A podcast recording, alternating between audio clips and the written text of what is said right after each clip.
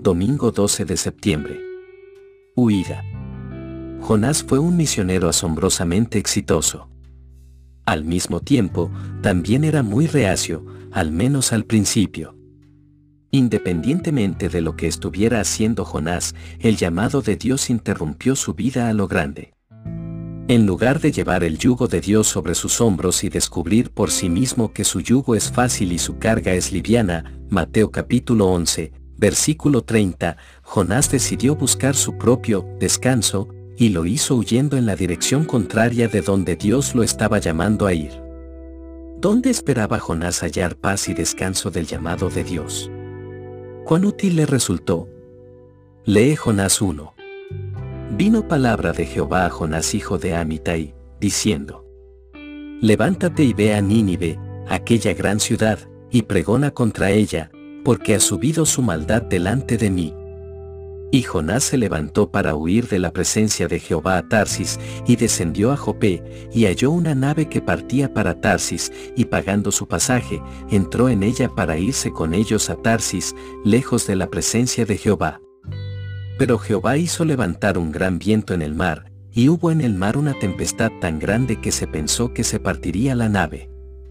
Y los marineros tuvieron miedo, y cada uno clamaba a su Dios, y echaron al mar los enseres que había en la nave, para descargarla de ellos.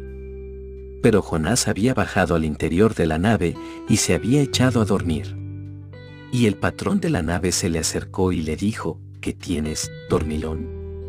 levántate, y clama a tu Dios, quizá Él tendrá compasión de nosotros, y no pereceremos. Y dijeron cada uno a su compañero, venid y echemos suertes, para que sepamos por causa de quién nos ha venido este mal. Y echaron suertes, y la suerte cayó sobre Jonás. Entonces le dijeron ellos, decláranos ahora por qué nos ha venido este mal. ¿Qué oficio tienes, y de dónde vienes? ¿Cuál es tu tierra, y de qué pueblo eres? Y él les respondió, Soy hebreo, y temo a Jehová, Dios de los cielos, que hizo el mar y la tierra. Y aquellos hombres temieron sobremanera, y le dijeron, ¿por qué has hecho esto? Porque ellos sabían que huía de la presencia de Jehová, pues él se lo había declarado.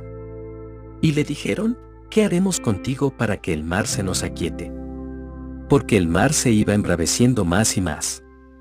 Él les respondió, Tomadme y echadme al mar, y el mar se os aquietará, porque yo sé que por mi causa ha venido esta gran tempestad sobre vosotros. Y aquellos hombres trabajaron para hacer volver la nave a tierra, mas no pudieron, porque el mar se iba embraveciendo más y más contra ellos.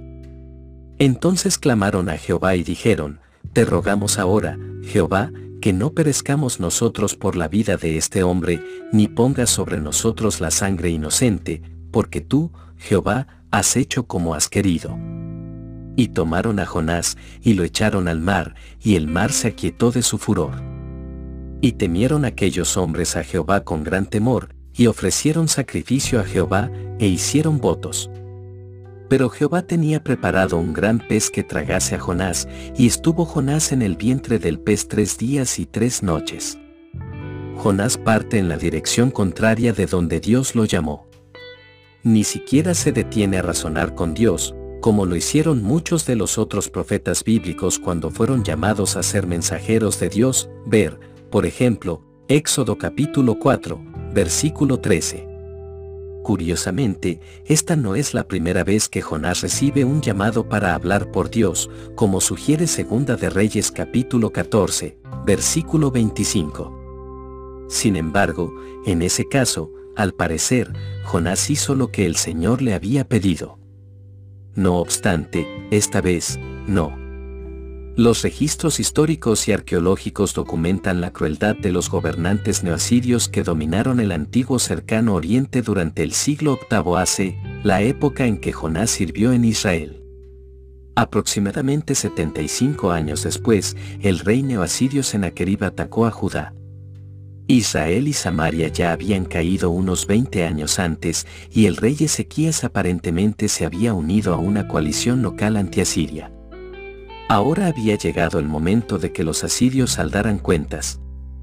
La Biblia, Segunda de Reyes capítulo 18, Isaías capítulo 36, los documentos históricos asirios y los relieves de las paredes del palacio de Sennacherib en Nínive nos cuentan la cruel historia de la caída de Laquis, una de las fortalezas fronterizas más importantes y mejor fortificadas de Ezequías.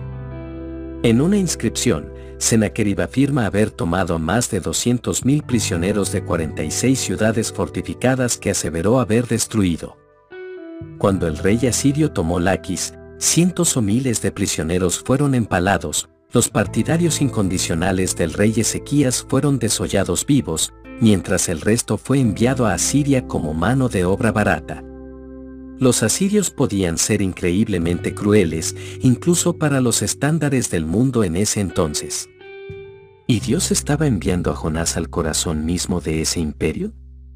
Sorprende que Jonás no quisiera ir. Huir de Dios.